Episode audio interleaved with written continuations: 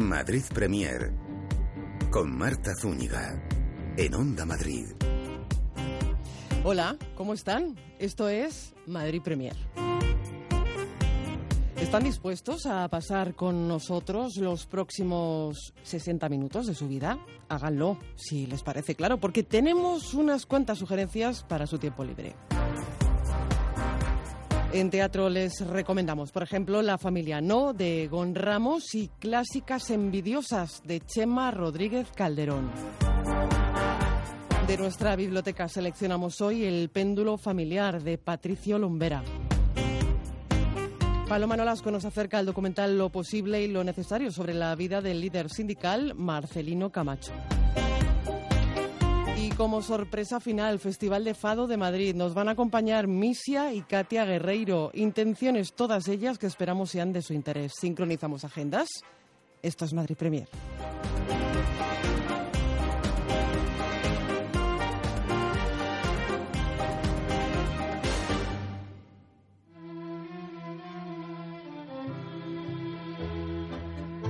Gon Ramos es responsable de la dirección y de la dramaturgia de La Familia No, que pueden ver en el Teatro Fernán Gómez en la Sala Jardiel Poncela. Hasta el 8 de julio, esta historia que propone investigar las relaciones familiares desde la espera. La espera de unos hermanos que aguardan a que regresen sus padres que les han dejado en un coche para comprar provisiones. Se cuestionan, entre tanto, las etapas de infancia y madurez de una manera radical. No se pierdan este montaje protagonizado por Jacinto Bobo, por Fabia Castro, Emilio Gómez y Eva Llorach.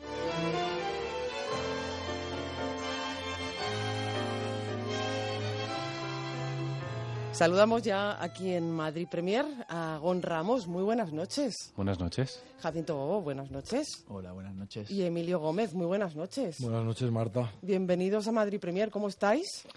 Bien hallados. Pues muy, muy contentos. Muy contentos. Muy ¿no? contentos, sí. Muy contentos del super éxito de la función. La función en la sala Jardiel Poncela del Teatro Fernán Gómez. La familia no. Cuatro hermanos, eh, solos en el coche tras haber eh, bajado sus padres. Voy a contar, grosso sí. modo, algunas pinceladas porque no voy a desvelar más. Como digo, bajan los padres a por provisiones. El destino es la playa, pero bueno, pues hay una, un lapso de, de tiempo es en el que están solos, en el que eh, Gon, las relaciones se ponen un poquito, bastante en entredicho, ¿no? Sí, nos, nos gustaba esta idea de, eh, digamos, de, de- este tiempo en el que se están esperando los padres, poder como tomarlo como tiempo, por así decirlo, tiempo total de la función, ¿no? Que como que ahí, en, en, en esa espera es donde ocurre todo y justamente es como que el tiempo se condensa, se empieza a condensar el tiempo y empiezan a ocurrir cosas que tienen que ver justamente con las relaciones de los hermanos, pero efectivamente los actores tienen, pues la edad que tienen, claramente más de seis años, pero ellos tienen seis, seis, eh, ocho y nueve, casi diez, ¿no? Ajá. Y entonces estas relaciones entre, entre hermanos, cómo los roles se van, ¿no? Pues, bueno, lo que todos hemos vivido, aunque no tuviéramos hermanos, pero con primos, ¿no? Esta- estas relaciones que se generan en, la- en esa, en esa infancia en concreto, ¿no? De, de bueno pues roles de, de- de poder, de cercanía, de crueldad y demás, y cómo todo eso se va, va, va mutando a lo, a lo largo del tiempo. Claro, porque hay una frontera entre realidad y ficción, eh, que aquí, bueno, mm, parece, Jacinto, eh, dibujada con una línea muy, muy fina, ¿no? Sí, sí, sobre todo por el, por el proceso de trabajo que, que tiene Gon, ¿no? Eh, todo, el, todo el proceso de ensayos ha sido basado en improvisaciones guiadas por él y evidentemente tiras de, de material personal, pero no tanto de, de lo que ha ocurrido, sino de la sensación o del recuerdo que tienes de la infancia, o sea, de lo que, de lo que suponía ser un niño o de, o de qué has arrastrado de cuando eres un niño o, o de esa sensación de, de juego. El otro día nos pasó, por ejemplo, en el estreno que nos decía eh, una espectadora que, que había salido y que sentía que había estado jugando con nosotros toda la función, ¿no? Entonces, eh, si te llevas algo como muy experiencial tuyo, creo que es algo que no ocurre, pero sí que todos tenemos esa sensación de, de, de cómo recordamos o cómo evocamos nuestra, nuestra infancia. ¿A ti te pasa lo mismo, Emilio? Eh, bueno, un poco, un poco. Eh, hay para hacer este trabajo ha habido que bajar a territorios muy personales. No había Mm. otra forma de, De rebuscar en las entrañas, Sí, ¿no? sí, no, hay que tirar también de la imaginación, pero si no bajas al territorio, en mi caso, si no bajas al territorio más personal y el de la infancia y el de unos niños el que han sido abandonados, no puedes hacerlo con un poco de honestidad, ¿no? Entonces, bueno, el trabajo es muy, yo creo que por parte de todos ha sido muy honesto y muy sincero y muy duro, pero en un territorio muy satisfactorio. Es un regalazo, ¿no? Un papel de este tipo. Y ahora te voy a preguntar por tu personaje.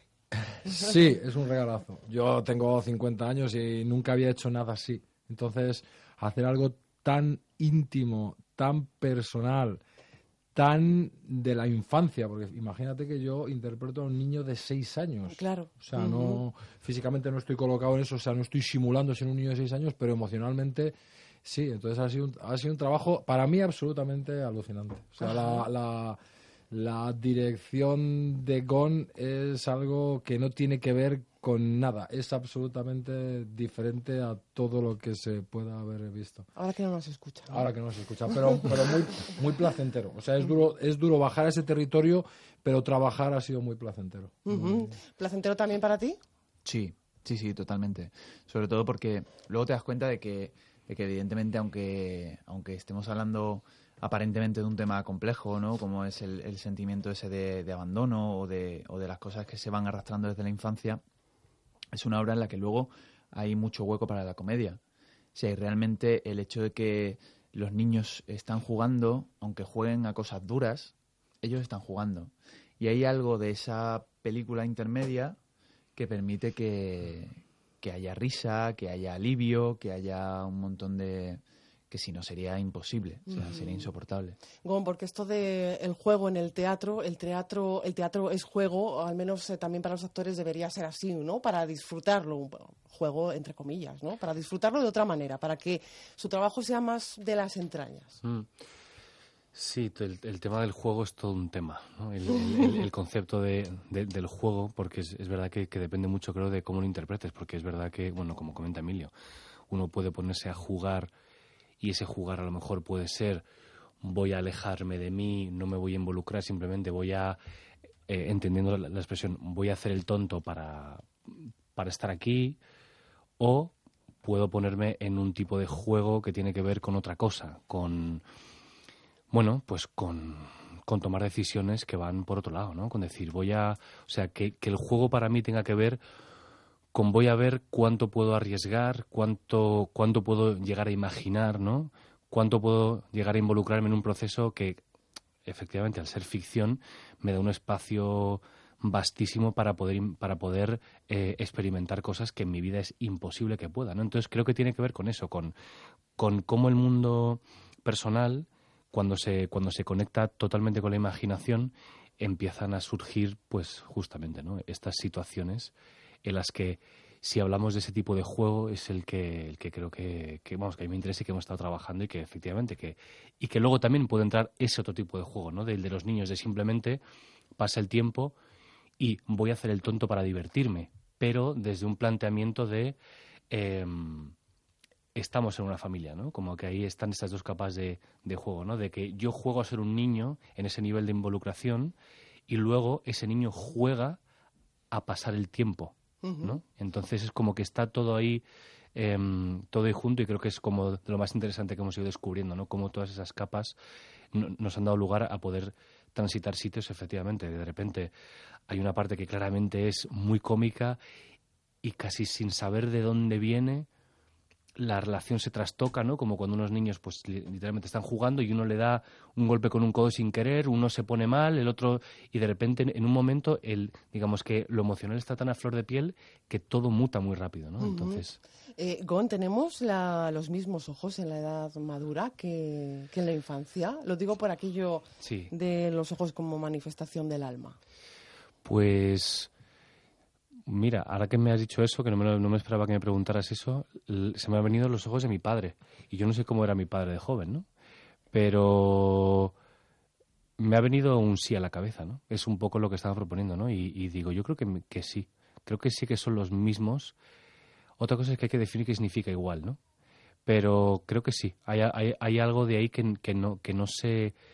Que, que si, si miras un rato, ¿no? A lo mejor a, eh, si solamente miras como quien... eh, Sin observar, ¿no? Eso es, pero, pero que si miras un rato creo que hay ahí el, el fondo, digamos, ¿no? Ese fondo está, se me acaba de venir otra vez, a- otra cosa, la, la película Titanic, cuando está el plano de la, de la chica que le están pintando y de repente pasa al ojo de la señora mayor, ¿no? Como que dices, es la misma persona, tiene el mismo fondo, hay, hay una historia que está ahí contenida que, es, que, que atraviesa como el tiempo.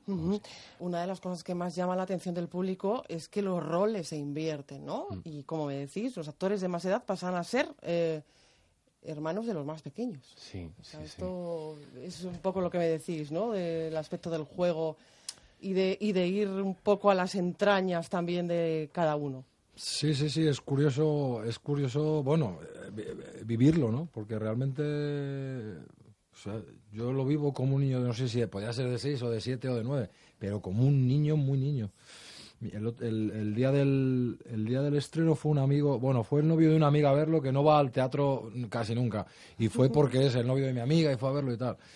Y decía eso, que tenía, pues que sufrí una emoción fortísima porque, porque realmente veía un tipo de 50 años que soy yo y que se ve que tengo 50 años o tal, pero que realmente no podía dejar de ver a un niño metido oh, en un bueno. coche abandonado. Y me lo, lo decía con bastante honestidad, ¿no? Porque al te- había ido al teatro por eso y decía que flipaba con eso. La gente alucina mucho con ese con ese tema, ¿no? Honestidad en este Sí, montaje, tiene que ver con mm, eso. sí. Tiene que ver con la honestidad y con, y con el corazón, con la Mm. Con la honestidad, así literal, como suena la palabra. Creo que tiene que ver Honestidad eso. corazón hay en, en este montaje por los cuatro costados, como se suele decir. Eh, en la familia no, que pueden ver en el Teatro Fernán Gómez, en la Sala Jardiel Poncela. Gon Ramos, ha sido como siempre un placer charlar contigo en Igualmente. Madrid Premier. Eh, Jacinto Bobo, muchísimas gracias también. Un Queremos placer. mandarle un beso a nuestras hermanas. Que Por no, que supuesto, no han podido no venir. sé que se enfaden, a, venga. Fa- a Fabia y a Eva. Un beso fuerte. Un beso, yo también se lo, Sí. yo también se lo mando. Yo- nos vamos a mandar otro también a nuestro productor, que es amigo también, que es Jesús Sala. Pero no es e hermano. Inma Cuevas, Genial. que también les queremos mucho. También Que endosan familia. producciones. Que endosan producciones. Emilio, muchísimas gracias. Gracias a vosotros, gracias a ti.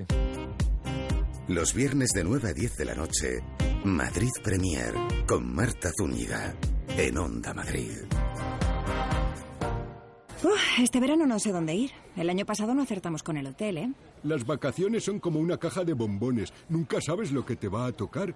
Por eso yo siempre voy con viajes el corte inglés.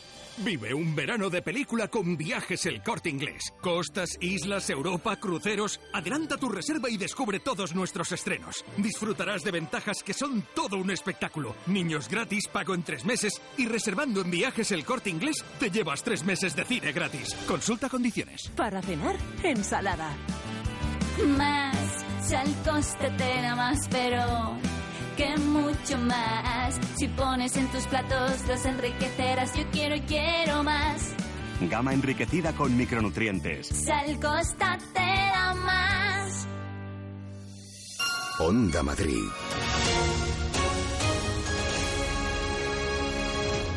Nos vamos ahora a Fiesta Corral Cervantes en la Cuesta de Moyano.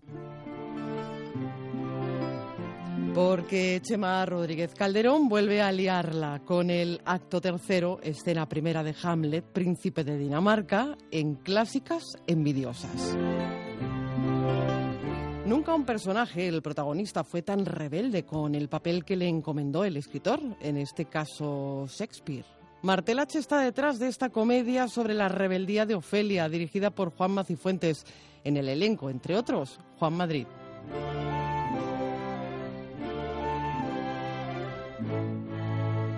Saludamos ya a Chema Rodríguez Calderón, muy buenas noches. Hola, buenas noches. Y a Juan Madrid, muy buenas noches. Hola, buenas noches. Bienvenidos a Madrid Premier.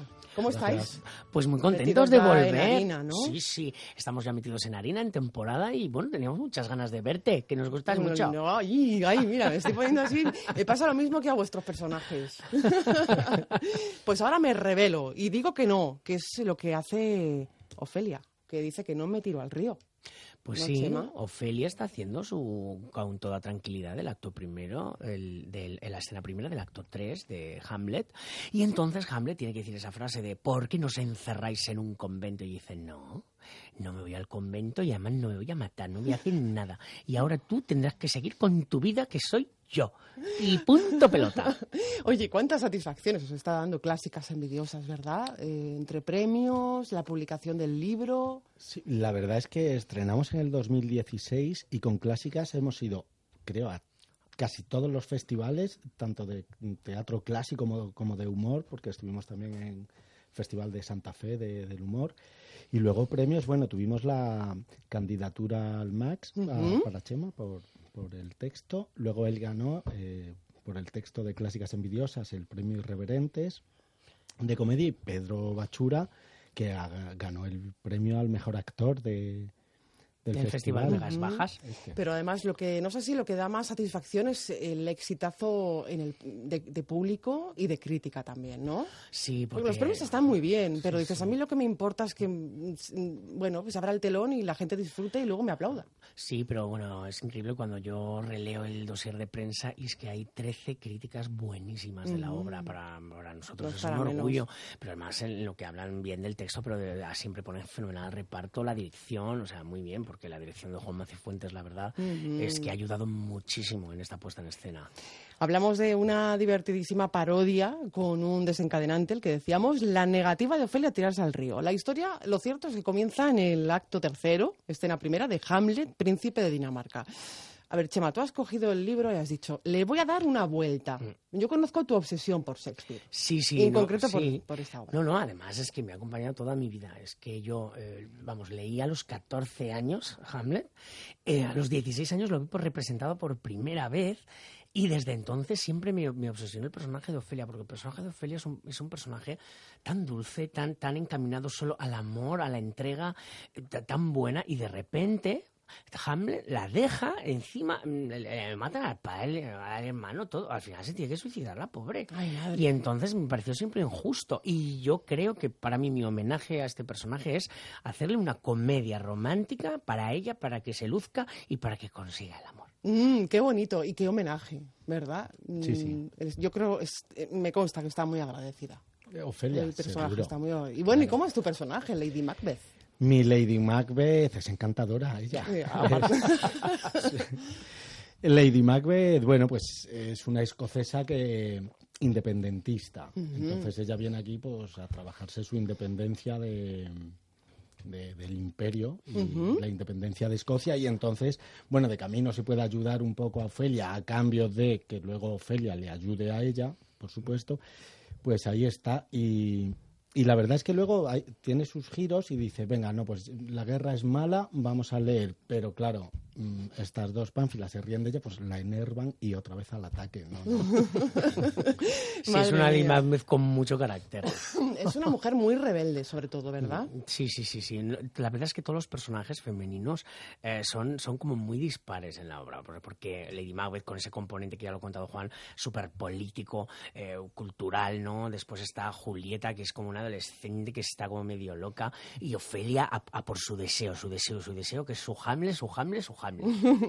Oye, eh, eh, Chema, ¿qué pasaría si todos los personajes hicieran lo mismo? ¿Te lo has preguntado alguna vez? Oye, que yo me rebelo contra este texto que me han escrito, que no me gusta, me Pues, niego. ¿Te imaginas? O sea, prácticamente la cantidad de obras que se reescribirían. De repente, imagínate que la barra de Molière dice, pues ahora yo quiero ser generoso porque me ha tratado muy mal la historia. Y entonces se le hace un Scrooge ahí en plan cuento de Navidad y se vuelve... Es que se tendría que reescribir la literatura entera. Ujú, Es una rebelde con causa esta mujer, De- cierto, es que es verdad, es una rebelde con causa.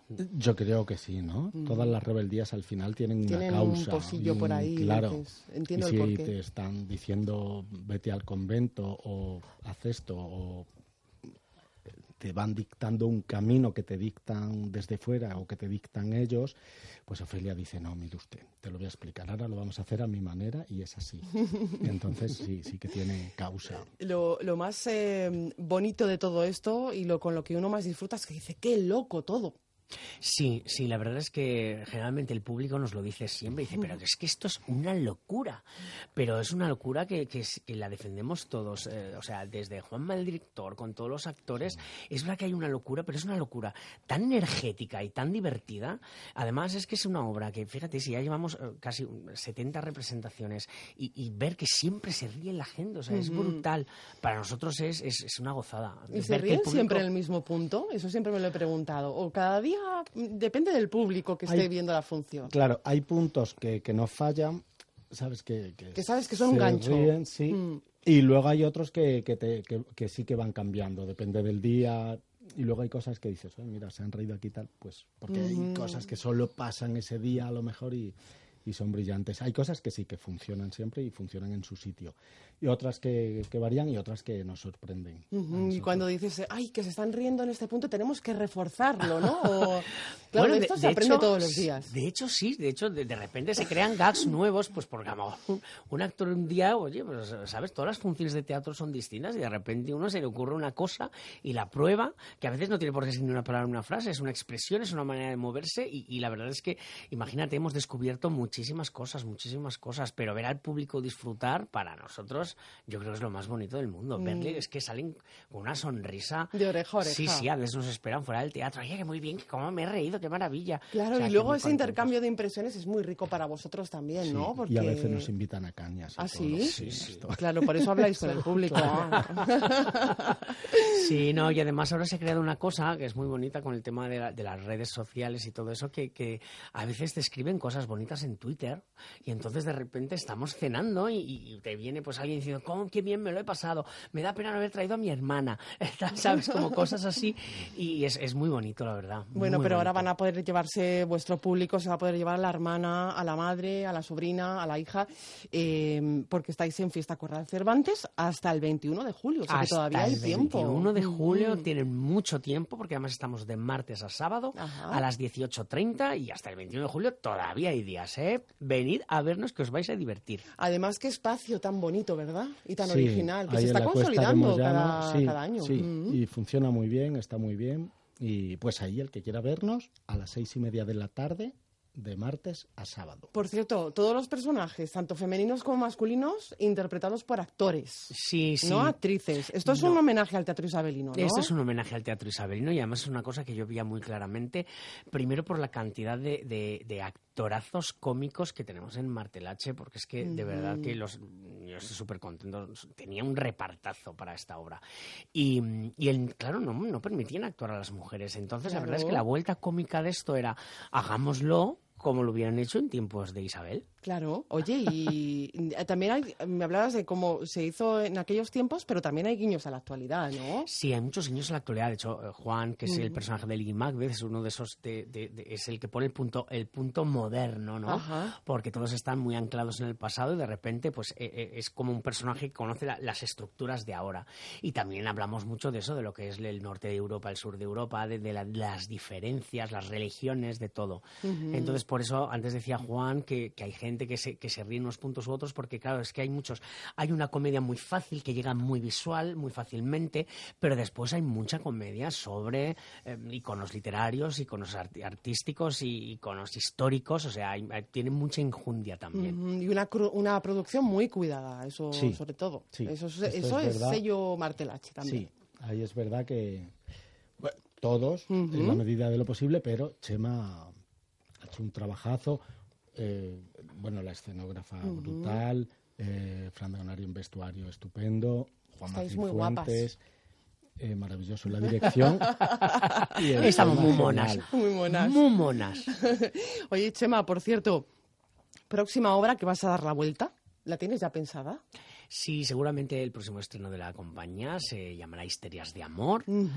Y bueno, todavía no te puedo contar mucho porque todavía no tenemos dirección ni nada, pero el título es ese. Bien, tenemos un avance en Madrid Premier. Espero que mm, vengáis a contárnoslo cuando estrenéis. Por supuesto que estaremos aquí. Bien, entre tanto, disfruten con esta historia, con clásicas envidiosas. Eh, Juan Macifuentes dirige el montaje, que como digo pueden ver en Fiesta Corral Cervantes hasta el 21 de julio. Chema Rodríguez Calderón, ha sido un placer. Muchísimas gracias, buenas noches. Igual, Juan Madrid, muchísimas gracias. A ti por invitarnos, buenas noches.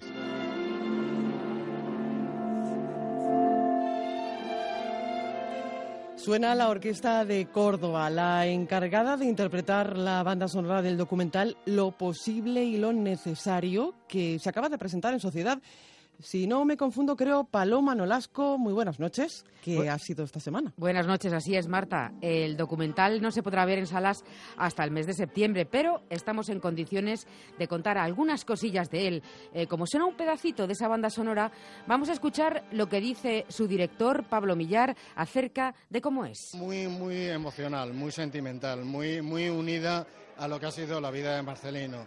Es decir, intentamos plasmar todo el concepto humano que, ha aportado a la sociedad, no solamente lo que fue la ayuda política pues, para defender a la, clase trabajadora, sino todo lo que ha sido su personalidad, que quizás no ha sido tan conocida, como puede ser eh, pues la manera de ver la sociedad, de cómo enfocar, cómo tendría que ser nuestra sociedad española desde su perspectiva y desde su época hasta el momento actual.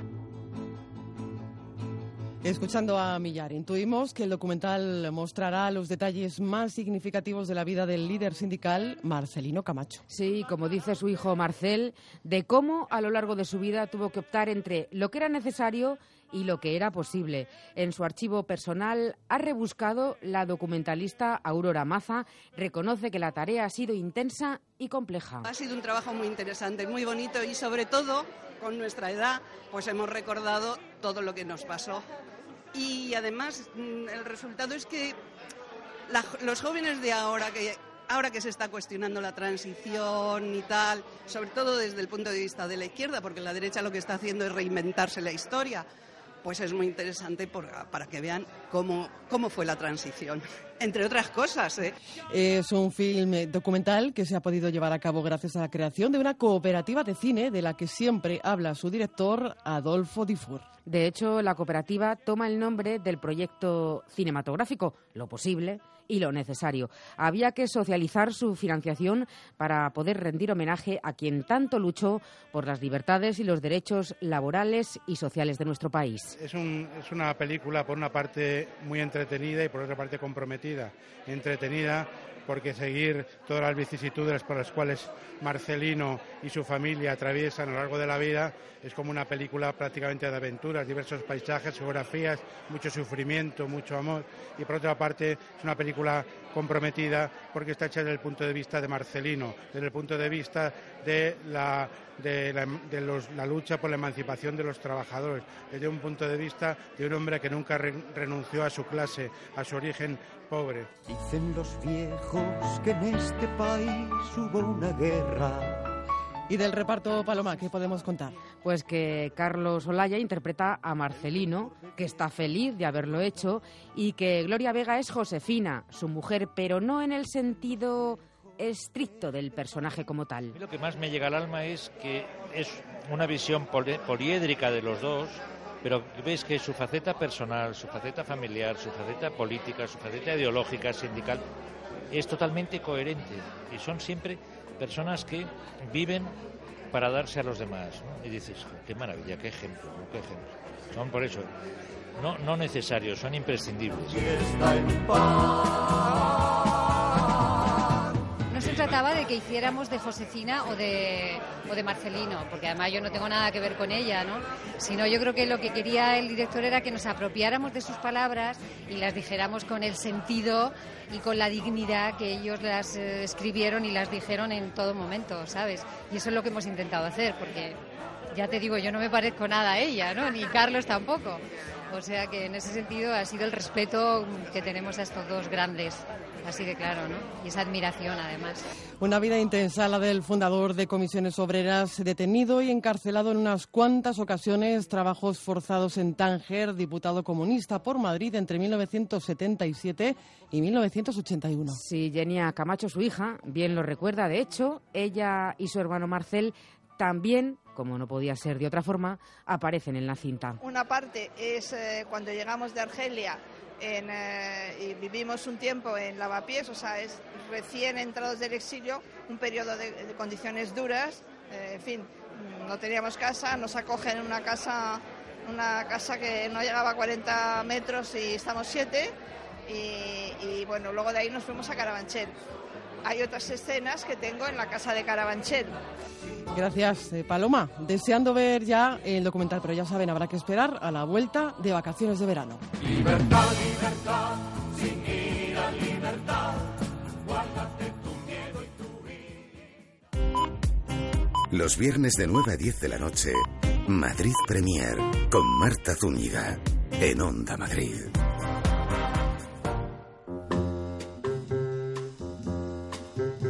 Viajamos a México o una excelente representación de México está con nosotros. Hablamos de Patricio Lombera, que ha venido a presentarnos su último libro, El péndulo familiar.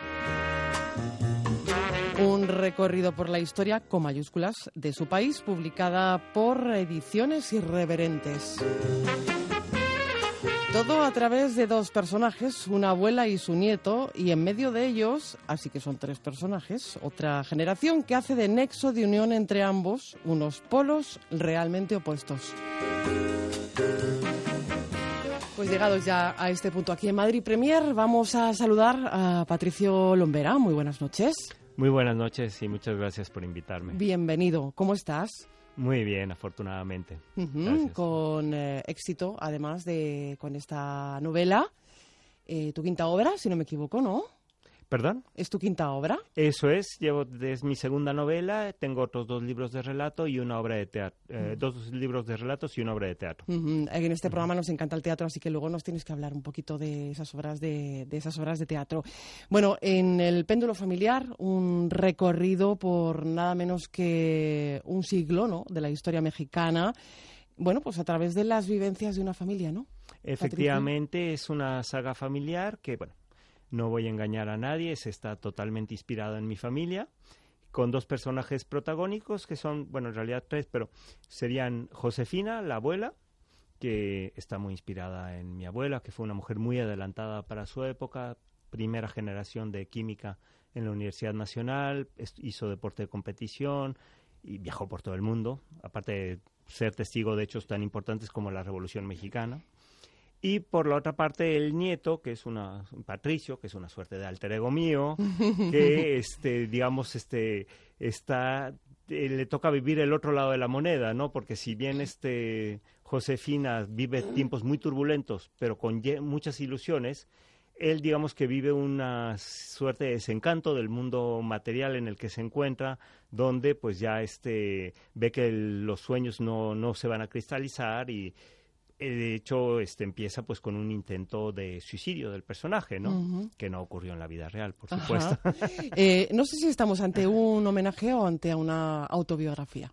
Bueno, eh, es una biografía novelada y es un homenaje a mi abuela, desde luego, ¿no? Entre medias también hay un personaje que es Enrique, que está muy inspirado en mi Sí. padre, personaje que es embajador de México, bueno, representante de México en la OIT, que también forma parte de una generación que en los años 50 busca, digamos, liberarse de una dictadura patriarcal mm, sin llegar a ser lo que va a ser el 68, pero digamos que es un pre-68 Ajá. lo que él representa y en que encabeza, digamos, encausa su rebeldía en proyectos tan locos, por decirlo de alguna manera, como irse a construir una presa con un amigo arquitecto en este medio de la selva chapaneca con sus amigos, ¿no? Pero este aunque no triunfa, aunque no cristaliza ese movimiento, sí que es un antecedente, claro, al 68, que es muy importante en esta novela, dicho de paso. Esta novela que, como decíamos antes, es tu quinto libro y además obra ganadora del sexto premio de novela Irreverentes. Ya decíamos que está siendo un éxito eh, de crítica y de público, el público que se acerca a esta novela y además, bueno, un espaldarazo, entiendo, ¿no? Este, este reconocimiento en forma de premio. Sí, bueno, la verdad es que lo de los premios yo siempre digo que es como tomar un pedazo de papel, escribir un mensaje, meterlo en una botella y echarlo al mar. Uno tiene que olvidarse, tan pronto Es lo como un mensaje en una botella. Sí, porque las esperanzas de que llegue a puerto son mínimas, ¿no? Y uno tiene que olvidarse de eso. Pero bueno, a veces ocurren los milagros y mira, ahí está, ¿no? Fue un gran gusto. Bueno, saberlo. no es un milagro que hayas obtenido el premio, sino que detrás de esto hay calidad. Y la calidad está en las eh, páginas de, de esta obra que, como nos contabas, bueno, pues eh, tiene dos personajes claramente definidos, el de la abuela y el del nieto, dos eh, personajazos, como si me permites la, la, expresión. Y lo rico de ello, entiendo, es el, el hecho de que, bueno, eh, un poco también nos lo adelantabas, ¿no? Pero que cada uno muestra una, pers una perspectiva muy opuesta eh, con respecto al otro. Sí, de hecho son como dos lados de la misma moneda, ¿no? Y en cierta manera también va encaminado en, en lo referente a la estructura misma de la novela, porque la historia de Patricio va del presente hacia el pasado, la historia de eh, Josefina va, de, va, del pasado hacia el presente, de tal manera que, bueno, por eso es el péndulo familiar, ¿no? Uh -huh. No solo por eso, sino también por que este es una historia que va de México a España y de España a México. Ajá. Hay eh, muchas menciones a la historia de España, no solo son no solo es la historia de México la que aparece en este libro. Sí, porque también nos transporta a la Guerra Civil española en algún momento de la novela. Efectivamente, y luego a bueno, pues personas como mi madre, que este, en los años 60 eh, todavía, pues por las necesidades económicas de la época, se deja España para ir a buscar un mejor futuro en este Inglaterra primero y luego Francia, que es donde finalmente acaba conociendo a mi padre. Uh -huh. eh, el joven eh, representa, por eso decíamos, lo de dos perspectivas bien diferentes, eh, bien distintas. El joven que representa un poquito el, el, el cansancio, ¿no? el, el hastío de, de su presente. Y luego, por otro lado, la mujer de los ideales, de la lucha por los ideales, en realidad, ¿no? Una mujer muy avanzada para su tiempo. Sí, en cierta manera ella es un sí se puede. Ella representa el sí uh -huh. se puede, ¿no? Y cómo que no voy a poder estudiar porque su eh, padre no quiere que estudie la carrera, pues de alguna manera lo consigue y practica deporte y y además este incluso después de eh, bueno, eh, y no, siempre logra ser totalmente independiente, ¿no? En la vida real, mi abuela me decía una anécdota que siempre, una frase que era muy buena, que eh, en casa, eh, bueno, pues su esposo era, era el rey y por lo mismo había que hacerle pleitesía. Pero ella era la primer ministro, entonces quien mandaba realmente era ella. Oye, qué bueno que hayas escrito esta novela porque, bueno, es un reflejo de la familia, ¿no? Novelada. Sí, hay ficción, hay realidad. Efectivamente es un reflejo de la familia novelada, pero y además también sí que me siento todas estas historias que me contaron mi abuela, mi padre, pues en cierta forma me siento un poco el depositario de este legado familiar y con este libro he conseguido que no se quede en el olvido, ¿no? Uh -huh, es lo que claro. sí me ha dado mucho gusto, pues, de haberlo escrito. Oye, ¿y tu abuela eh, que tanto viajaba era de esas personas que te te ofrecía relatos de sus viajes y te los contaba y tú la escuchabas, esa imagen familiar que, que bueno, que tan, tan, tan linda, ¿no? Tan bella. Sí, como menciono al, en la dedicatoria, pues ella, este, compartí mucho tiempo con ella en Tequesquitengo, que era donde ella vivía, es una laguna que queda a dos horas de la capital.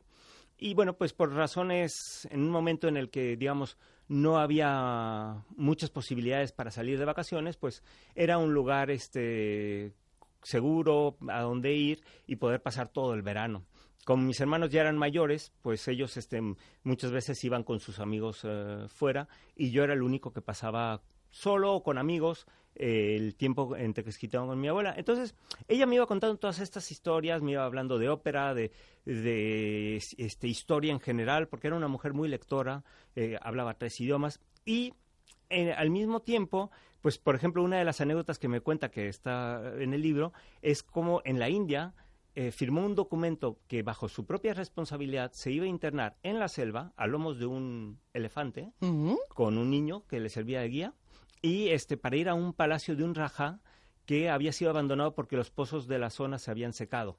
Y el palacio al parecer era una auténtica maravilla, lleno de mosaicos, este azulejos, increíble, ¿no? O sea, pues eso hoy en día ya quién lo puede contar, quién puede hacer ese viaje.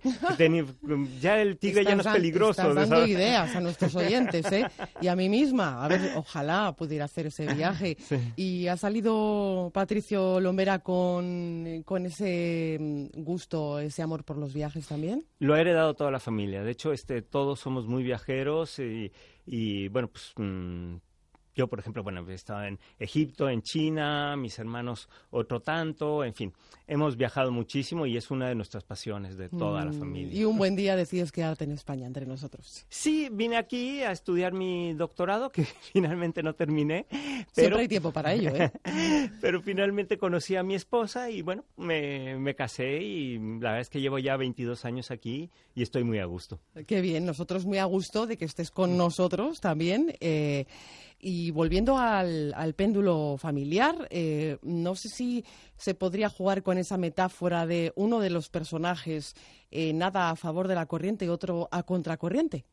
Sí. Un poco la lucha entre el pesimismo y el optimismo, ¿no? Entre el blanco y el negro. No sé si también hay alguna gama de grises entre medias o esa gama de grises la puede representar un poquito Enrique, que es el- el, que Efectivamente, está en sería el medio. punto de unión, ¿no? O sea, Enrique es realmente el punto de unión entre Josefina y, es- y Patricio y es también en cuanto a carácter, este, es esa persona que, digamos, a una, por una parte es muy crítico, por otra parte, este, tiene ideales todavía revolucionarios, en fin, no es un poco contradictorio en sí mismo el personaje, pero es viene a reunir la esencia de ambas de, de los otros dos personajes. No es un convidado de piedra, Ni es mucho menos. muy observador, ¿no? Actúa más que siendo observador. Sí, es más actor que, que observador, efectivamente. Y de hecho, bueno, esa personalidad es la que la lleva, lo lleva a tener problemas más adelante.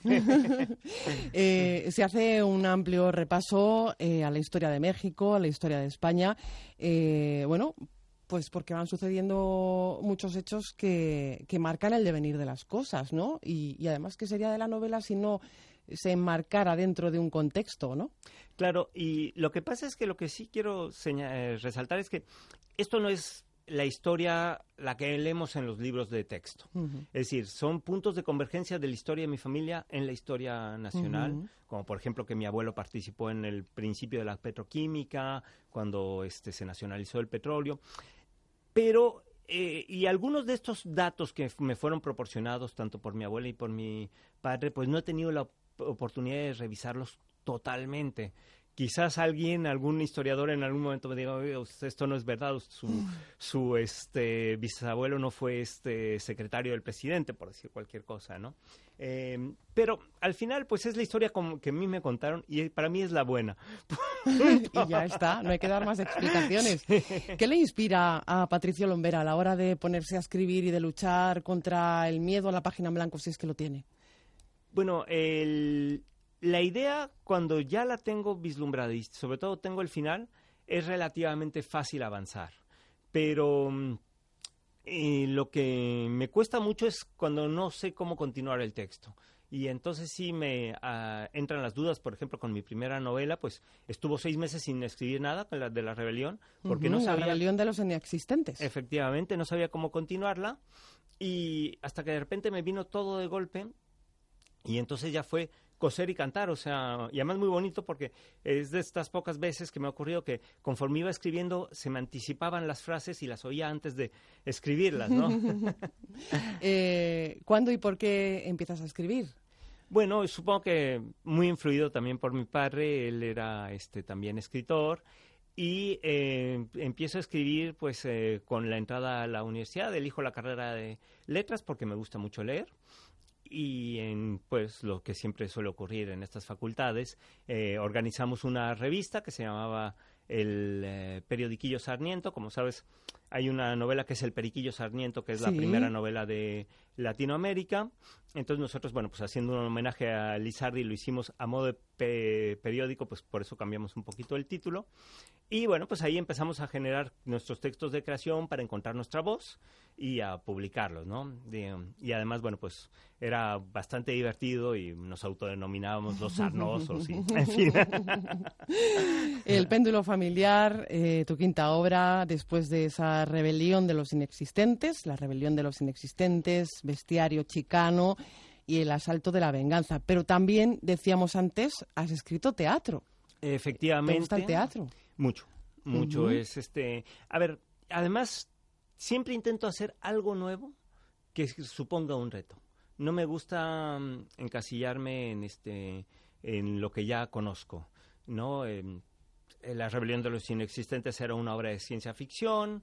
Eh, luego Bestiario Chicano es eh, una surge como recogiendo la idea de los bestiarios medievales a abordar el tema de los mi- emigrantes mexicanos que cruzan la frontera. Lo que pasa es que, bueno, ese libro ya se quedó desfasado con todo lo que está ocurriendo hoy en día, desafortunadamente.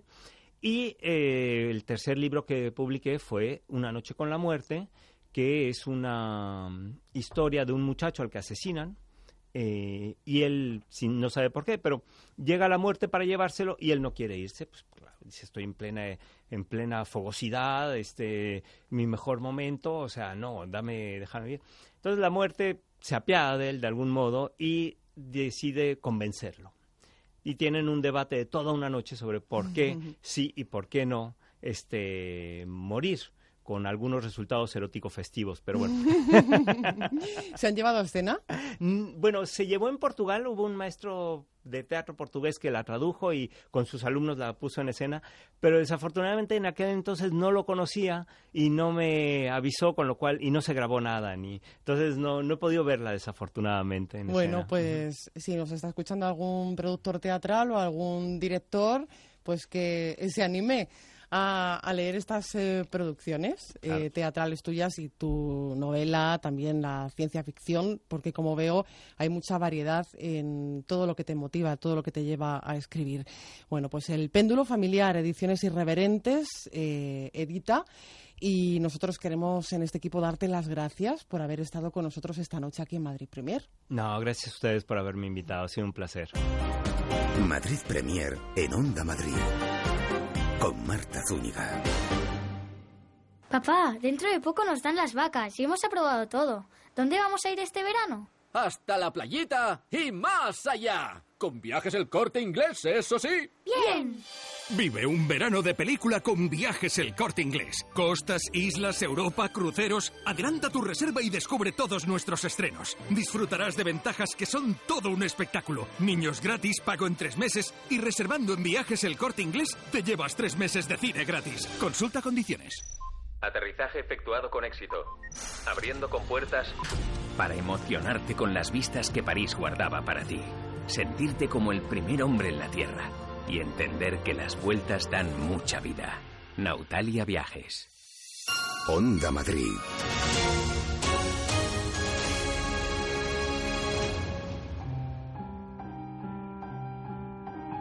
Y el broche de oro a esta edición de Madrid Premier la pone una visita sorpresa.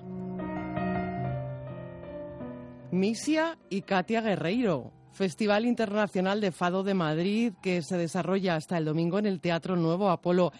Ambas artistas presentan sus últimos trabajos.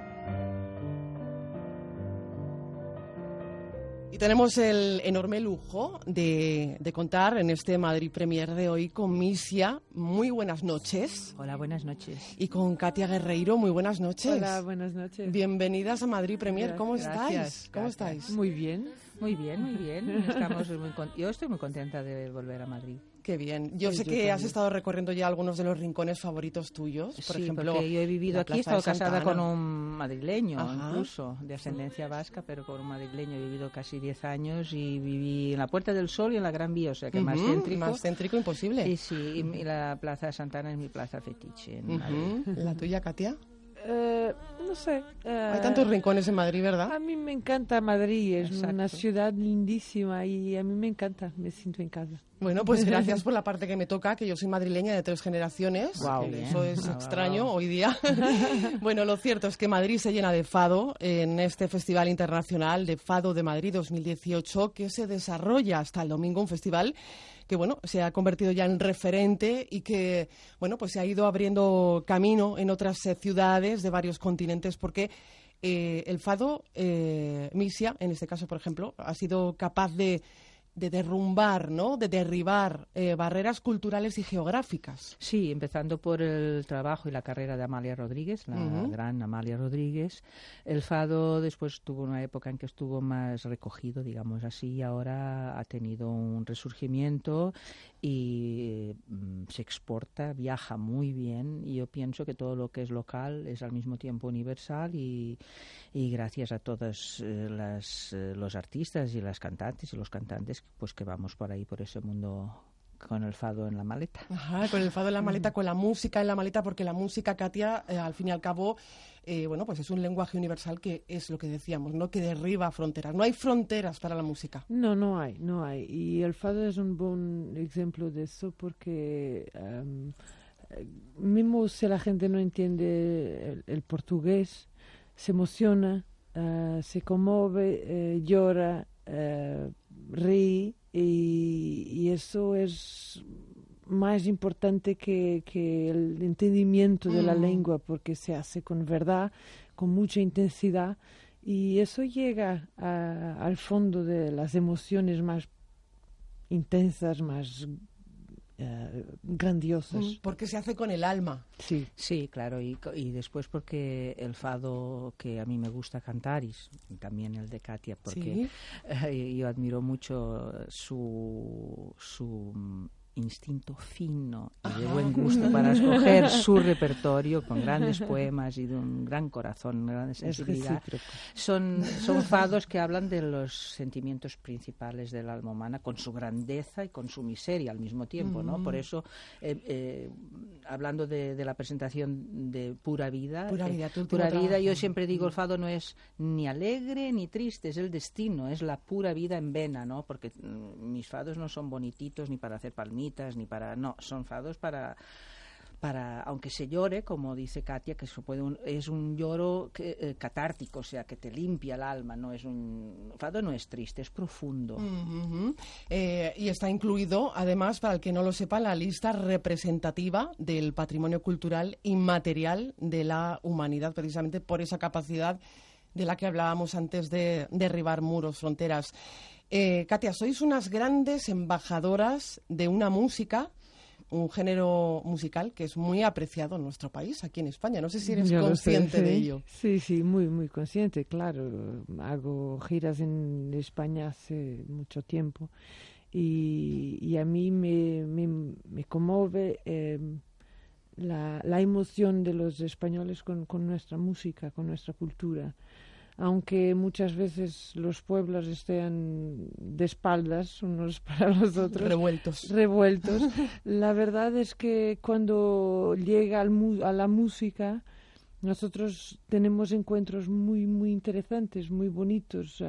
Creo que nos enamoramos unos de los otros con, con esta música. Ah, lo mismo se pasa al contrario, cuando nosotros recibimos lo- los artistas españoles con el flamenco y mismo con la música pop española, se escucha muchísimo en Portugal. Se- hay encuentros muy, muy interesantes. Eh, para encuentro interesante el que se desarrolla este fin de semana eh, aquí en, en Madrid, este festival en el Teatro Nuevo Apolo eh, y que este año está centrado eh, precisamente en una temática, ¿no? Que es el fado de puertas afuera.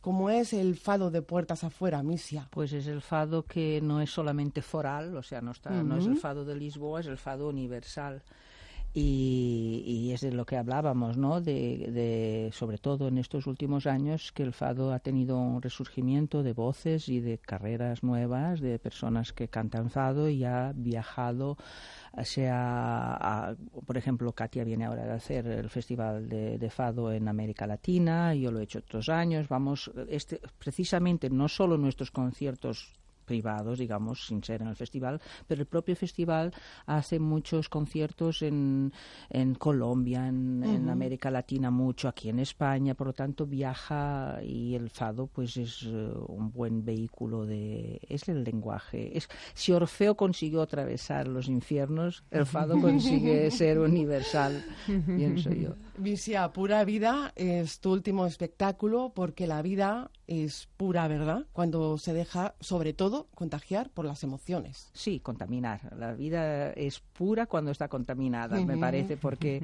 porque, digamos, es diferente una vida pura que una pura vida.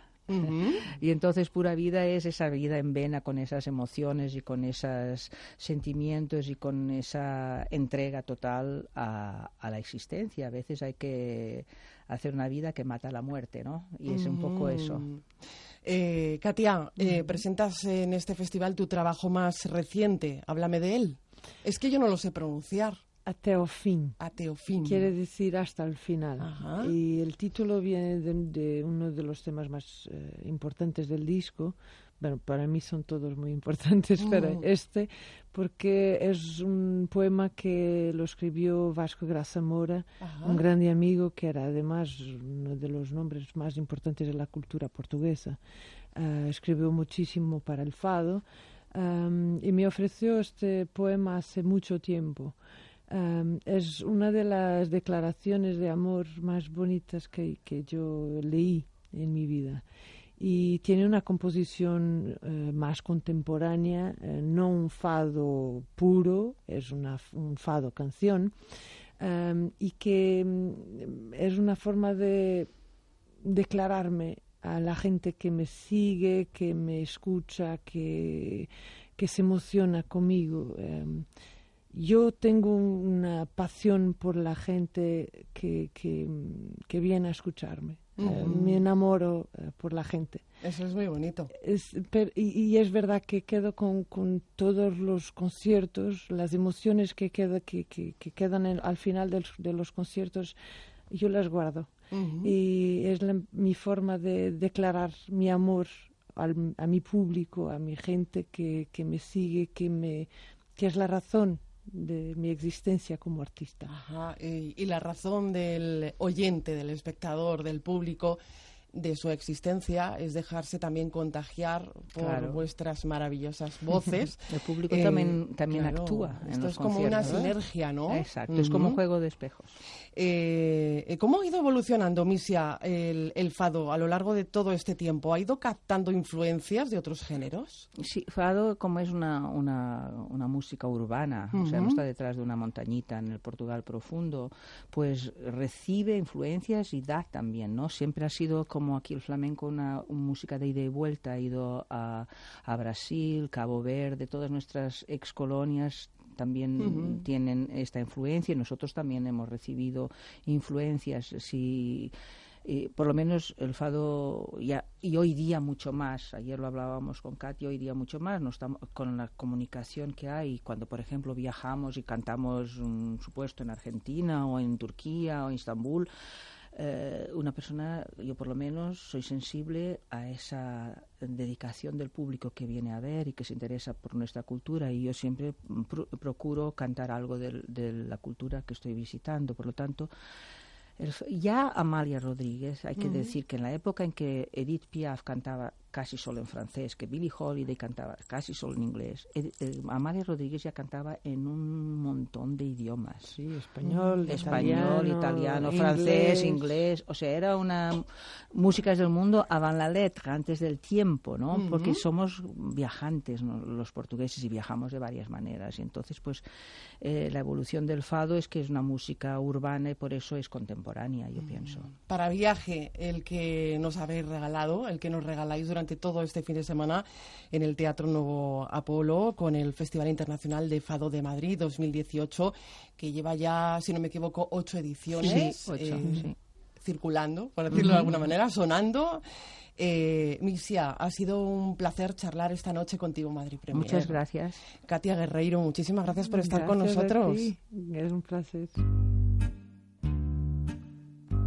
Pues precisamente con Katia Guerrero, con ella nos vamos, eh, que ofrece un concierto mañana a las ocho y media, nos vamos a ir. En la realización ha estado José Luis Machuca, les hablo Marta Zúñiga. Disfruten del fin de semana. Adiós.